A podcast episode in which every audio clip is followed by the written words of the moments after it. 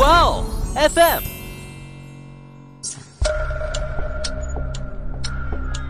事件众说纷纭，案情扑朔迷离。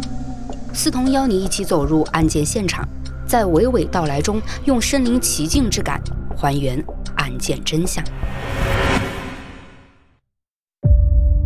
他的死状，哎呦，那真是相当惨。之前看到的那些就是连环杀手、连环凶手的，他们大部分其实作案的手段都是一步一步的升级。但让人匪夷所思的是啊，小尼下体的阴毛被凶手用火烧过。这起连环奸杀案并不是一个人所为，反而是三个人。那么就代表着连环奸杀案的凶手还真就另有其人了。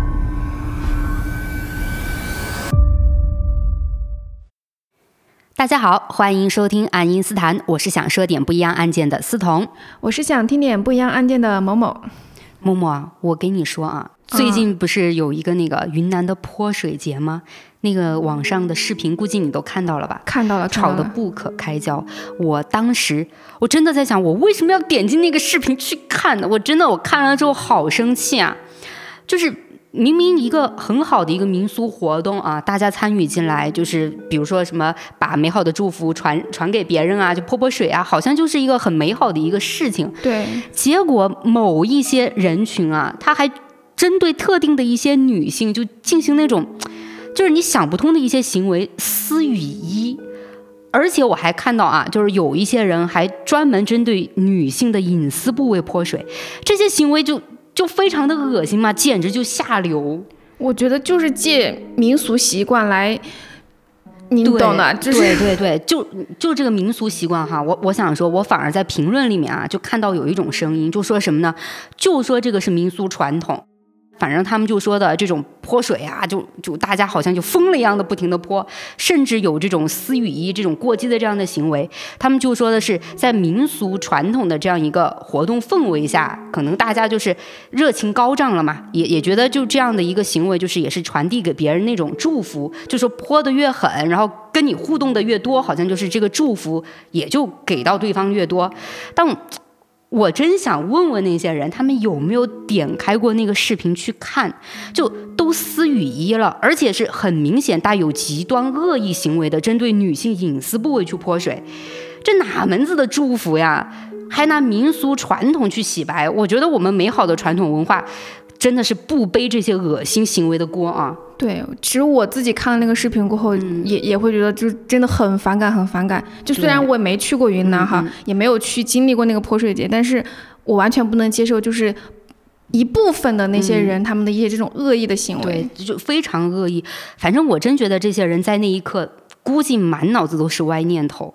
就就这么说吧，我觉得这场泼水活动上做出那种那种行为的人啊。他们脑子里绝对都是被色欲给占满了。你要说到这个色欲呢，那我就浅浅的说一句哈，其实从佛学的角度讲哈，就是七情六欲，其实大家都有的。哇，好高深啊，是不是？你最近是不是又在写什么？写什么小小剧本，就写到了这么高端的地方？没有，因为七情六欲就是是人生来就有的，就大家其实我感觉每个人他都是一个红尘中的一个修行者啊，对，对不对？七情六欲我们都有，但是。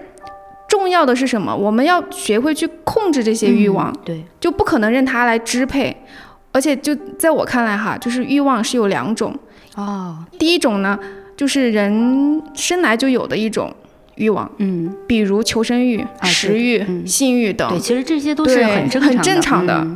另外一种的话，就是社会人的欲望。呃，这个怎么说呢？社会人的欲望，其实很意思也很简单，就是个人发展过程中，就随着我们这个客观世界的变化而产生的一种欲望。哦，比如求富欲。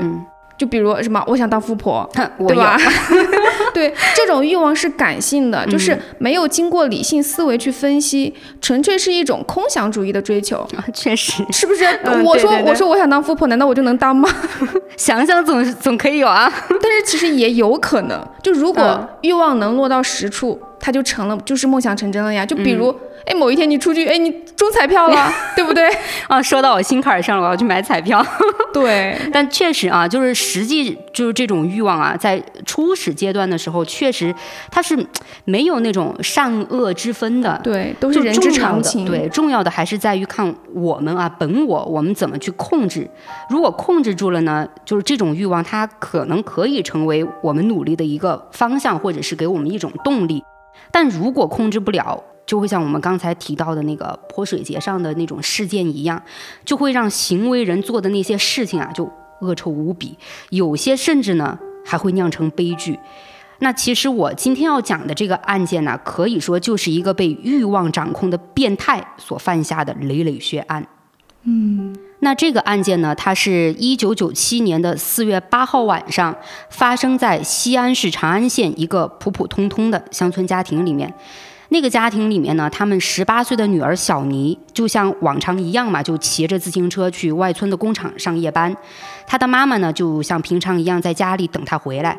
可这一天呢，就一直等到很晚，这个小妮都没有出现。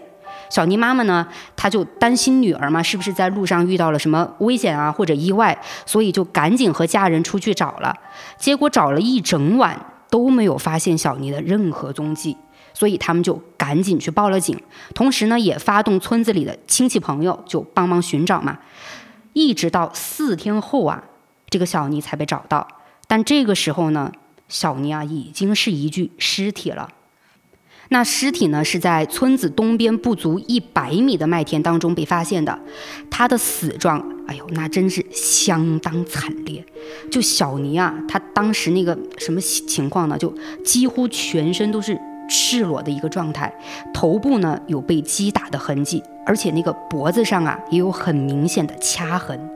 但让人匪夷所思的是啊，小尼下体的阴毛被凶手用火烧过。哦，真的，而且，而且他那个外阴部啊都被烧毁了，就真的是惨不忍睹。这这是什么变态行为呀？啊，就确实很变态啊！就当时警方呢就对现场就进行了勘查嘛，初步判断呢，说是小尼这个凶手哈，他应该是被这个凶手敲晕后带到了麦田里进行了侵犯，然后呢再掐死了小尼。掐死小尼之后就还没完，他又烧了小尼的下体，这才逃离了现场。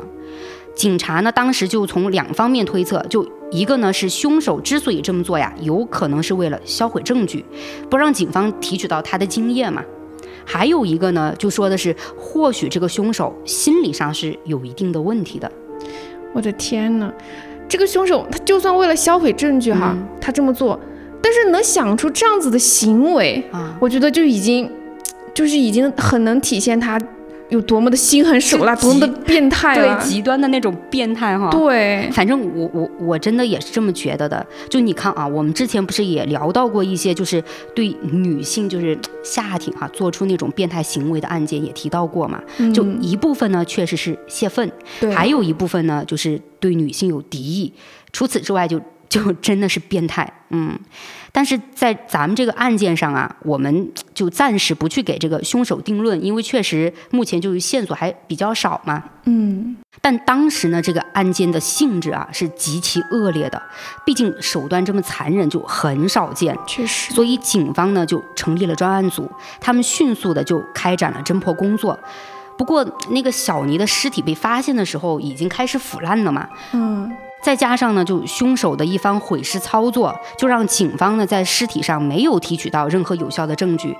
哎，不过这个地方哈有一个细节，就是小尼的钱包和自行车都不见了。当时呢就推测应该是被凶手抢走了，也不一定吧？就万一是那种路过的路人，然后见财起意，顺手牵羊呢，也有可能。其实还真不是，就因为小尼的这个自行车呀很破旧，就。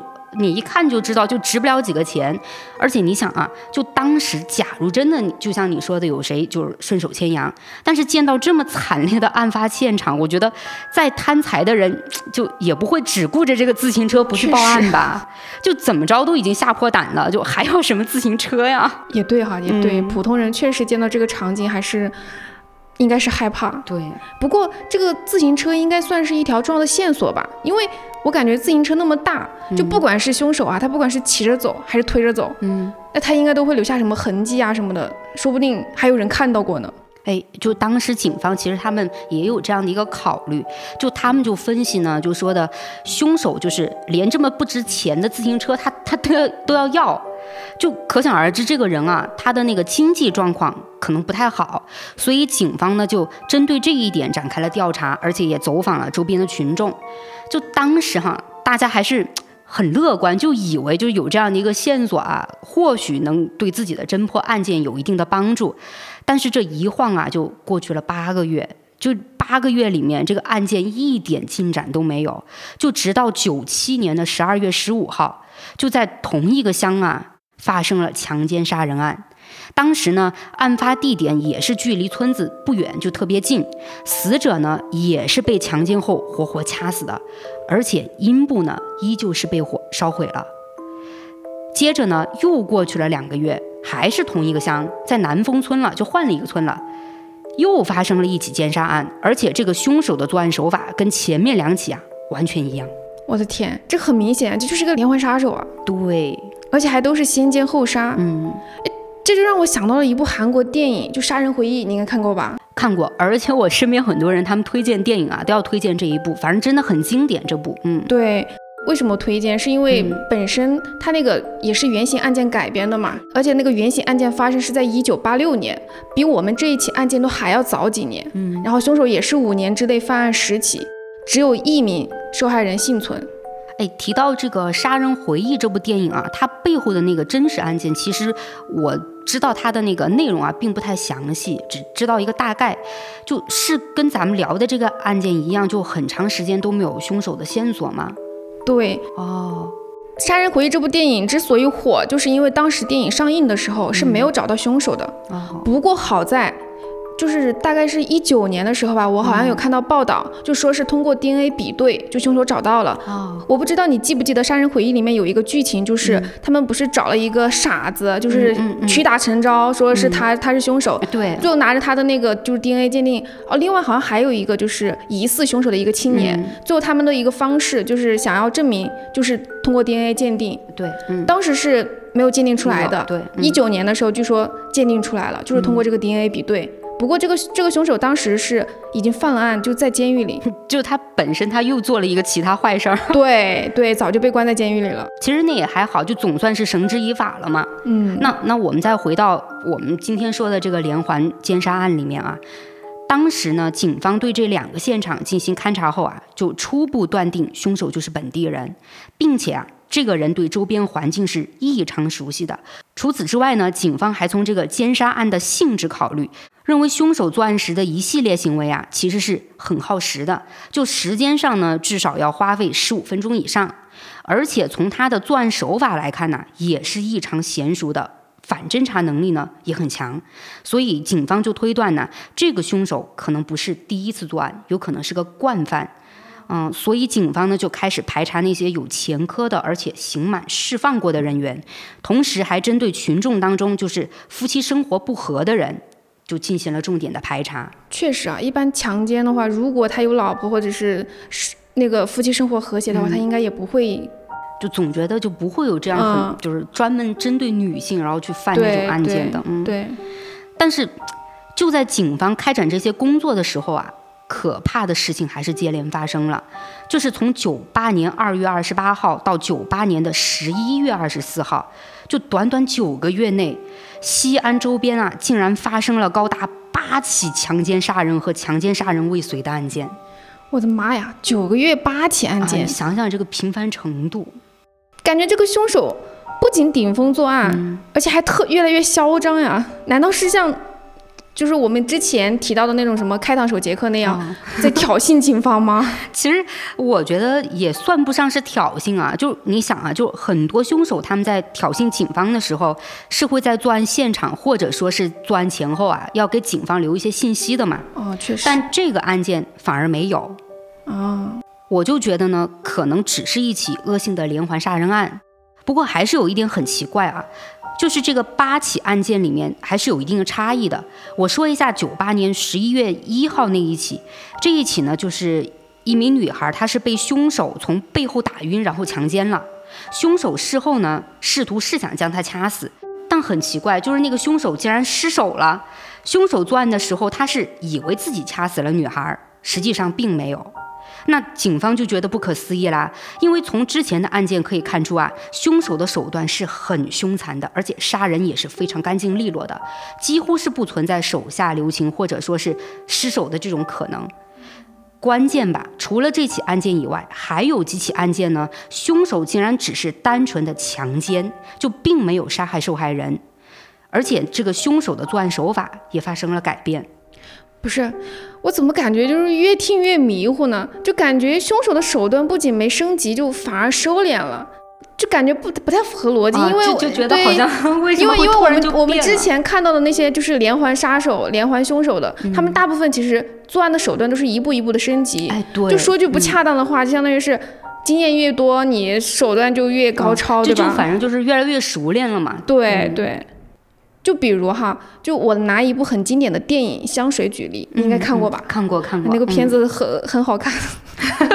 就是反正我觉得，不管从剧情上啊，还有就拍摄手法上，嗯，很多都很经典。但是我就是现在，嗯，想到这部电影，主要是有两个点哈。啊，一个是剧里面那个凶手作案手法的一个升级，就那个凶手就是我们的男主哈。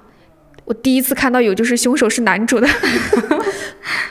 在《香水》这部电影里面，就你还记得吧？就男主第一次作案是误杀，对，是因为迷恋那个红发少女的体香，就是那个卖梅子那个，结果就是为了想要留住、想要闻，结果把那个少女给误杀了，对吧？嗯，误杀之后呢，他就发现少女的体香就因为人死了过后就消失了，对，他为了再次闻到那种体香，然后就针对少女下手嘛，然后手法也是越来越升级，对对对，我记得最后最后那一个目标女孩就是。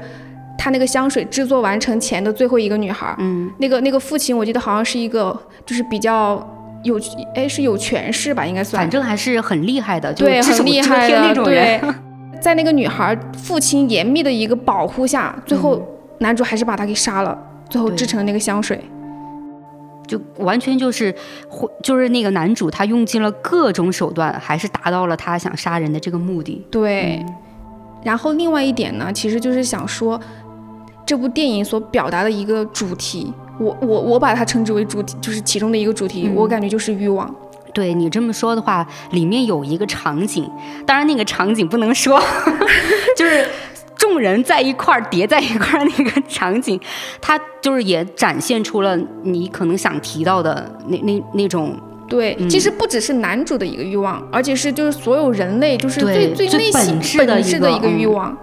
如果说回到男主的话，我感觉他可能更多的是一个对少女体香，就是对味道的一个一个一个欲望吧，就是一个偏执的欲望。对，其实就是在我看来，这部电影就是《香水》这部电影里面的男主对少女体香的欲望，跟我们这个案件里面就是那个凶手对少女身体的一个欲望，我觉得本质上是一样的。对，也都是差不多的，都是这样一个，就是已经扭曲到了。必须想去获得，或者是我就要实施行就某一种行为的那种，对，驱使他们去做的这种欲望，对，就完全一致。他们最后想要达到的一个结果，其实就是满足自己内心的那种就是欲望感。嗯，没错。那这电影刻画的凶手，其实也真的是变态到令人发指的一个程度了，三观炸裂。对，但不过说到真实案件的话啊，这些凶手的行为呢，我觉得只能更变态。那就说回这个案件啊，就当时警方呢，其实对这一系列奸杀案凶手的作案手法的不同呢，是产生了一个疑惑的。但好在呀，才发生的这几起案件里呢，我们也提到了，其实是有幸存的受害者的。因此呢，警方便通过这名受害者了解到了嫌疑人的特征。据了解呢，说是这个嫌疑人呐，个子很矮，但力气呢很大，不像是本地人。那警方得到了这个外貌线索后啊，就很快的画出了嫌疑人的画像。这下呢，他们的走访调查就顺利了一些了嘛。而一个村民呢，就为警方提供了重要的线索。他说呢，自己曾在案发现场见过画像上的嫌疑人，而且还认识对方。那这下呢，警方就有了更具体的信息了呀。那就得知这个嫌疑人呢叫宋前平，是该乡窑厂的一个临时工。我每次说到临时工，我觉得都很微妙。那警方反正就赶紧就去要到了这个宋前平的照片嘛，就把这个照片呢拿给了受害人去确认。果然这一确认啊，就确定了这个宋前平就是嫌疑人。哇，抓到凶手了！那其实说到这里，其实大家都会觉得，哎，案件就要水落石出了呀。但事实上并没有那么顺利哈，反转来了啊！警方呢将宋前平抓捕后，结果呢这个宋前平却只承认自己强奸了几个人，但没有杀人。那警方肯定不信啊，我也不信。他们就立即对那个宋前平的精液啊进行了鉴定，但这下就鉴定结果就出来了嘛，鉴定结果摆在那儿，反而确实证明这个宋前平啊没有说谎，就六起只有强奸没有杀人的案件。是这个宋前平干的，但你也知道这个宋前平不是个好东西。而其他奸杀案受害者阴道内的精液呢，不是这个宋前平的。哎，之前不是说他烧下体有可能是，就是为了对为了毁灭那个痕迹吗？而且而且还不是说就是他那个反侦查意识嘛？那感觉现在看来他也没有销毁啊。所以，所以是不是也就证明了他这么做纯粹就是虐尸，就是心理变态？确实哈，那反而那个烧下体的凶手，感觉就只是他自己变态的一个行为，就完全上升不到什么。就之前我们还猜什么反侦查呀，或者是毁灭痕迹啊，就这种体现就是智商上面的行为，好像还达不到。但是这个时候呢，宋前平的案子就是。还是了了嘛，了结了那六起嘛。对，但警方却知道啊，奸杀案却没有了结，就还是没有线索，所以当时他们都还是挺失望的，只好呢重新对案件进行了梳理。但就在他们将整个西安地区的民警都调动起来的时候啊，有热心群众来举报了，感谢热心，就感谢热心群众吧，都是群众。嗯，那这个举报呢，就让警方又锁定上了一名嫌疑人。这名嫌疑人呢叫张玉平，据说呀脾气特别的暴躁，而且有打架斗殴和猥亵妇女的前科，就感觉好像是不是有点苗头了？对，那最关键的呢是这个人他曾在一起奸杀案的案发现场长时间停留过，而且在那起奸杀案发生后的第二天，张玉平就消失了。那这个张玉平的作案嫌疑。就就感觉就很大了呀，对呀。然后警方就立即对他进行了抓捕。经过审讯呢，张玉平承认啊，在案件现场停留很长时间的那起奸杀案是他干的，同时呢，还主动交代了另外一起强奸案，但但他就是不承认做过其他的案子。哎呦，那个时候怎么那么乱呀？就一连串的奸杀案，嗯，这都抓到两个凶手了。对，两个。但却，但还是没有人去承认犯案最狠的那些案件是谁做的呀？就是有没有可能是张玉平在说谎呀？对，当时警方呢也在怀疑他是在说谎，但很快呀，警方就不得不相信他说的是实话了。原因是什么呢？就在他们对这个张玉平进行审讯的时候，又发生了一起奸杀案。那个时候是九八年的十一月二十四号，一个十九岁的女孩被人残忍的奸杀，死后呢，她的下体啊。也是被凶手点火烧了。那很显然啊，这起案件不可能是被捕的张玉平干的嘛，都在监狱里了，怎么怎么可能张玉平还有分身？那么就代表着连环奸杀案的凶手还真就另有其人了。我的天哪！等一下，我我来顺一下。嗯，也就是说，这起连环奸杀案并不是一个人所为，反而是三个人，对，还是三个完全不认识的人对做的。其实也就是在这个一条线的连环奸杀案里面，我们可以把这个奸杀案作为主案。结果在这个奸杀案里面，结果还有另外两个人就莫名其妙的做了同样的一个事情，就强奸嘛。但有些人可能失手确实杀了人，但他们都不是这个主案上面的事情。都是附加在里面的，结果就混淆了警方的一个调查。但是也好在这两起案件啊，两个是两个杀人凶手就还是落网了，就值得我们庆幸嘛。啊，好歹也破了破了几个案子嘛。对，但就不得不提到这个第三个，就是我们主要的这个案件奸杀案啊，他这个凶手呢，反而是最凶残的那一个了。那警方这次呢，就去调查了近十年里十年哦积压下来的案件，他们就想看看有没有类似的案情。结果就这么查呀，就不查不知道，真的，一查吓一跳啊！你知道什么吗？就是这起系列奸杀案，并不是从九七年小尼的那件案件开始的，就反而在一九九二年六月的时候。当地呢就发生过类似的奸杀案了，是一个年仅十八岁的女孩，叫王英英，当时呢是被人残忍的奸杀了，死后还被凶手用玉米塞入了下体。哎，不行，我真的要骂人了呀！这个凶手是不是疯子呀？都有病，真的。他这个纯粹就是对女性有敌意吧？对，而且。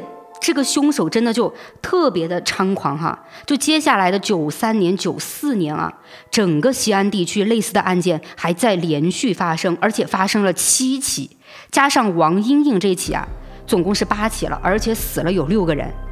那之后的九五年到九六年之间，又发生了六起强奸案，而且死了三个人。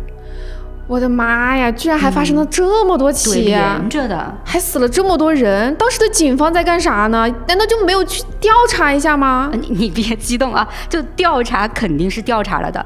但是呢，我也不得不说句实话啊，你考虑一下那个时候，九二年到九六年发生的这些案件，就无论是从影响程度，还是说案发数量啊。从当时的一个治安形势和发案水平上来说呢，是相适应的。就每年嘛，你也知道，就总会有那么些人冲动犯案呐，激情杀人，就放在现在也是。所以呢，就没有让警方觉得有什么特别的地方。当时警方呢，大多都是根据案发地区进行个案处理的，就是自己查自己地盘上的案件。也是哈，我估计那个时候就警方可能因为地区不同，就没有把这些案件联系起来吧。对，但是到了这个九七年啊，就不一样了嘛。警方呢就经过案件梳理，发现从九七年开始到九八年，短短一年的时间里啊，西安地区出现了高达四十五起强奸案，其中呢十二个人死亡。那这么高的犯案频率，你看看，就放到全国也是很罕见的。的天呐，四十五起，对，死了十二个人，意思就是每个月都在死人。对，就。想着真的看到这些数字罗列出来之后，就让人就汗毛都起来了。那排除宋前平和张玉平两个人犯下的那八起案件啊，仍然还有高达五十二起强奸案，其中呢二十一个人被杀。那很显然了，这些案件就都是同一个人做的了。哎，等等，我突然想到啊，这个变态杀手作案五十二起，死亡人数二十一个，对，那说明就有受害者幸存哦。哎，对，某某，你问到关键地方了啊！通过呢对这五十二起案件的梳理呢，警方就推断出啊，凶手作案的目的可能是以强奸为主，而顺手呢他也进行了抢劫。那他杀人或者是不杀人呢，则跟作案的方式是有关系的，因为凶手作案的时候呢，通常啊是会从背后就突然一下就袭击受害者，将人打晕或者掐晕之后行凶。那在这个过程当中呢，如果说这个受害人看到了凶手的脸，凶手就会把他杀掉。所以呢，就是那些侥幸没死的受害者，要么是没有看到凶手的长相，要么就是这个凶手误以为将他掐死了。哎呀，我的妈呀！听到这里，我现在都不知道该说什么了，因为我总感觉这个凶手作案其实。并没有想象中那么严谨啊！对对对，难道就没有一个活下来的受害者，然后又看到了凶手的长相吗？哎，其实是有的啊，而且呢还不止一个。呃，我们重点来说一下一个叫小茹的幸存者。就这个小茹呢，她二十多岁，是在九八年的一个晚上，她也是骑车回家的时候，被凶手从车上拉下来了。当时呢就被凶手勒住了脖子。不过这个小茹她有差不多就是一米七高，就个子还是很高的。而且力气也不小，就奋力的反抗，和凶手扭打在了一起。当时呢，甚至还大声的呼救了。所以凶手就恼羞成怒，用重物呢将他打倒并掐晕了，然后对他实施了强奸。就这些事情做完了之后呢，那凶手当然就准备灭口了呀。结果这个小茹啊就被痛醒了。痛醒之后，他就开始了反抗。正巧这个时候，也只能说小茹的运气非常好，就刚好有几个男人骑车从那边路过。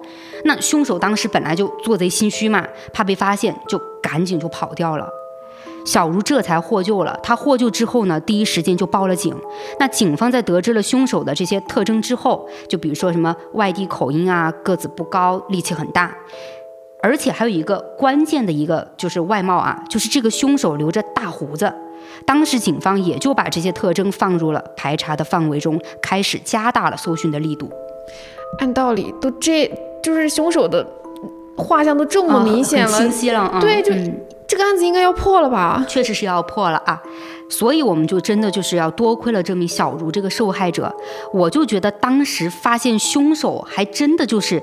就是冥冥当中有有一个指引，我我为什么要这么说呢？你听我跟你往后讲啊。就当时呢是九八年的十二月十三号，这个受害者小茹啊，她是偶然在路边看到一个蹲着的男人，那她当时也就就很突然，她就下意识的就去看了一下这个男人，结果就发现这个男人呢长得特别像当时侵犯过她的那个凶手。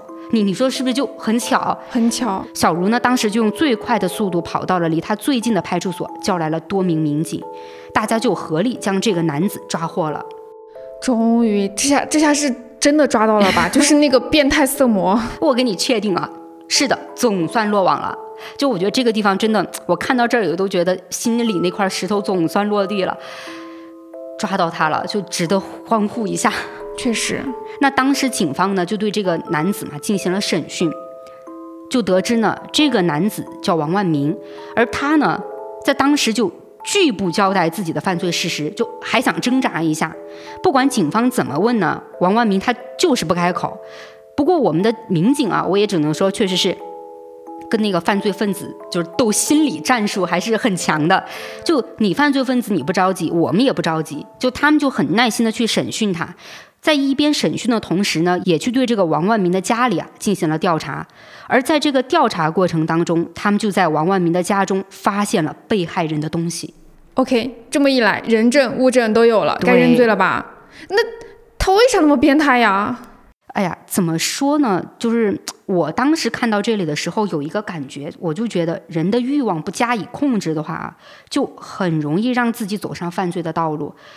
就我为什么这样说啊？其实就是我看了王万明的资料之后发现吧，他以前的经历确实对他的那种变态行为上啊有很大的影响。你倒是说说，我倒要看看他有啥影响。对我跟你讲啊，就这个王万明呢，他是不是那个陕西人？他是出生在辽宁的，文化程度不高，就只读到小学三年级。就你想想这个文化水平，那他小时候呢，其实家里是很穷的那种。那当时呢也没有电视机，本来也早不可能就是电视机普及嘛。但他呢就喜欢看书，就用看书打发时间。其实你说看那种，比如说文学名著啊，好像都还说得过去啊。但他这个人就看的不是什么正经的书了。从一开始呢，他是看那些小人书，到后来呢，就是看黄色书籍。从小就不学好嘛，这这种人。对，那就因为看这些东西啊，就让王万明对这个异性有了渴望。但那个时候呢，他确实就像你说的，就一点都不学好，他就起了很大的色心，就经常呢会去调戏女性，在当地说实话哈，名声超级臭。那成年了呢，自然也就没有谁愿意把自己的女儿嫁给这样的一个人嘛。确实，品行又不端，然后经常又。对女性做那些行为，就没有人愿意把自己的女儿交给这样的人。那王万明的家里呢，也也是很奇葩。他们反正也是有一个观念嘛，就男大当婚，对吧？他们就看着自己的儿子就越来越大了，家人就很着急嘛，所以就给他还是安排了一门亲事，让他呢，让这个王万明啊娶了个寡妇做了上门女婿。寡妇怎么了？这寡妇在婚姻上就可以不挑人了吗？那个时候的人是不是对寡妇有什么偏见呀？我觉得很多丧偶的女性啊，就是在生活上就本身就不太好了，就还非要用王万明这种这种人来祸害对方，就天哪！大家要远离这种，就不管不管你什么什么寡妇不寡妇的，我觉得女人，嗯，就不管你离婚没有离婚，都不要怕，不要去将就，特别是像这种就是名声本身就不好的。对，哎呀，但是说到那个时代嘛，你也知道，好早啊，就思想都不开明，而且你想想，又是农村那种地区，就对婚姻这种观念其实是很刻板的一个想法嘛。确实。那说回到这个案件里哈，其实按道理来说，就王万明呢，他都结婚了，有媳妇儿了，怎么都应该打消那些邪念了吧，对吧？对呀。可这个人啊，他就是没有，就并且在一九八一年的时候强奸了一名女性，当时呢是被判了五年。八一年就犯案了，而且还是在有老婆的情况下，他他这种就纯纯的就是控制不住自己的色欲，然后。才会去犯案的吧？嗯，但刚才我不是提到他被判了五年吗？好像大家就觉得，哎，反正是判刑了嘛，对呀，抓起来了吗？但我给你讲啊，这个王万明真的是太能装了，因为他在服刑期间啊，就表现特别良好，就所以呢，他被托管了。我去，意思就是进了监狱过后就假装老实呗？对，就是因为他被托管了之后，他就猖狂了呀，继续强奸妇女。那这下他就被加刑了，就加到了什么？加到了十九年。但是这个地方就让我真的就觉得很很无语。那就到了一九八六年的时候啊，王万明他患了肺结核，被送到了医院。而这个王万明呢，他当然就不愿意再继续回去坐牢了呀，他就找了一个时机就跳窗逃了，就相当于越狱了。之后呢，他还为了躲避警方的追捕，就跑到了西安，找了自己开果园的哥哥。不是这个监狱管理上也是有漏洞的吧？这就直接让他逍遥法外那么多年了。但以前的监管上是怎么样的，我们确实不清楚啊，也不好去评判什么。但是我觉得还是要提一下王万明他哥。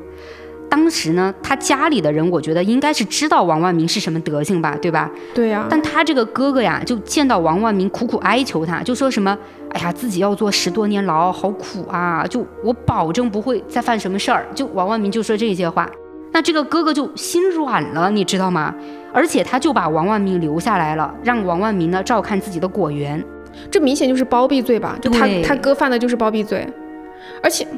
我的天！我刚刚听到王万明说的那些话，那都是什么话？什么叫坐十年牢太苦了？他犯罪的时候咋想不起来会坐牢呢？对，就是就是这些犯了罪的人，反而就会把自己伪装成一个受害者。他有没有想过他自己伤害的那些女性哪一个不比他苦？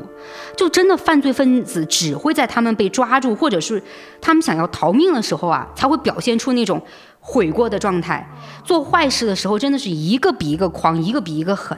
我就觉得他们的那种心理状态，就按现在我们网络上那种开玩笑的话来说啊，就是我知道错了，下次还敢，就无语，很无语是吧？那我接下来跟你继续说后面更无语的。那王万明他不是逃出来了吗？而且在他哥哥的包庇下，就一直没有被抓住嘛。就到了一九九一年，这个王万明啊。又经人介绍认识了一个寡妇，我的妈呀！这丧偶女性这是做错了什么呀？这捅了黄万民的窝了吗？真的，我觉得就是在这个案件里，就虽然丧偶女性就寡妇这个群体，就目前来看啊出现了两次，但我真的觉得这个女性还是在那个时代啊，就实在是这个身份好像是有一点点的让人觉得，就大家对他们的那种有色眼镜特别的重。对，就跟就跟之前我们提到的，就是上一辈对离婚这个词，就是现在自己家孩子离婚不是都觉得很丢脸吗？好在现在是二十一世纪了，所有的姑娘们都不要害怕离婚，都不要害怕什么寡妇怎么了？我跟你是我我丧偶了，我自己一直因为丧偶独居，其实都没有什么。嗯，那我就还是再说回来啊，就这个王万明和他的那个新女朋友，虽然说啊这两个人在一块儿了，没有什么。感情真的确实是没有什么感情啊，但是呢，他们还是决定搭伙过日子，因为那个时候就还是觉得，就结婚嘛，在一起就起码是有个依靠，就搭个伴儿嘛。嗯嗯。然而这个婚姻啊，就对于王万明这种人来说，感觉就是打开了一个开关。但在王万明妻子怀孕的时候呢，他那个色心啊，就又一次蠢蠢欲动，他犯案了，他又继续犯案了。太窒息了，就真的都结婚了，妻子还怀孕了，王万明还这样。对你想想这个人，我真的觉得这种人抓到了过后，如果真的没有办法判死刑的话，我建议化学阉割。对，或者说就是割以永志。真的，我觉得对他们这种人没有必要同情。对，因为他们这种就是完全被极端欲望控制的人。是没有停手的那一天的。就是，其实说到这一点啊，就比如说我们提到的这个色欲，反而让我有了一个跳跃式的联想，我想到了七宗罪，就并不是说电影啊，是他们就是宗教，哎，我不知道能不能说，反正我提一下吧，就宗教上面提到的七宗罪，呃，我想想啊，是包括傲慢、嫉妒、暴怒、懒惰、贪婪、暴食，还有就是色欲，就刚好七宗七宗罪嘛。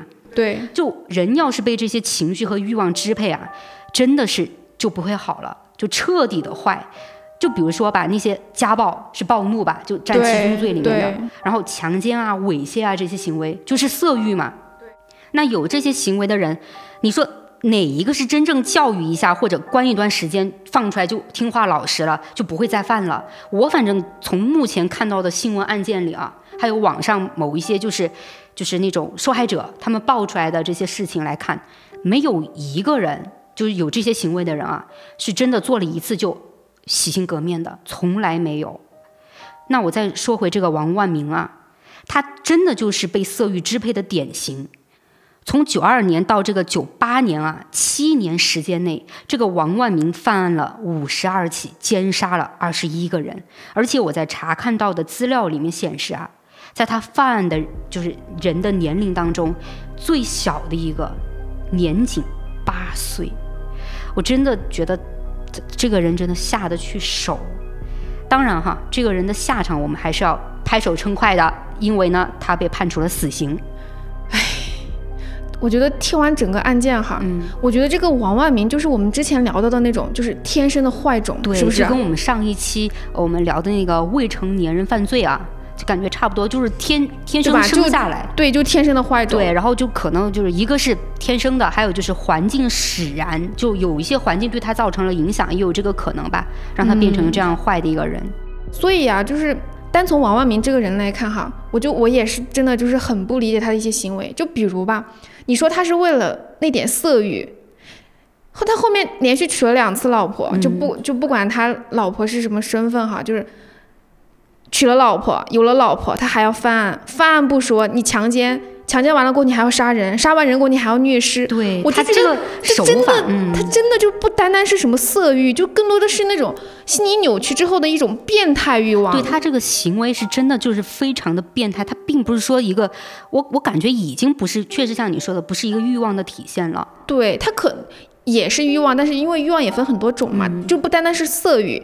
我觉得可能有更多的会被就是那种什么猎奇欲啊、施虐欲啊，就等等，就这种就完全是一个被欲望驱使的魔鬼，而且还不是一种欲望。对，就像你这么说的话，就感觉就这个人他已经不是他自己了，他是被这种欲望产生的一个魔鬼给驾驭了。对，哎，反正这个案件啊，讲到这真的是让人觉得被欲望操控的这些人的这这种行为啊，是。完全是让正常的这个社会里的人是无法接受的，对，完全理解不了。那我真的就想到了之前我们一开始提到的那个泼水节，我不得不再绕回到这个事件上面。我觉得那些围着女孩子用明显带着恶趣味行为去泼水的那些人啊，我我我真的我大胆猜一下，那个时候他们的内心恐怕已经不是站在泼水啊，是祝福的角度上去做这种事情了。有没有什么邪念？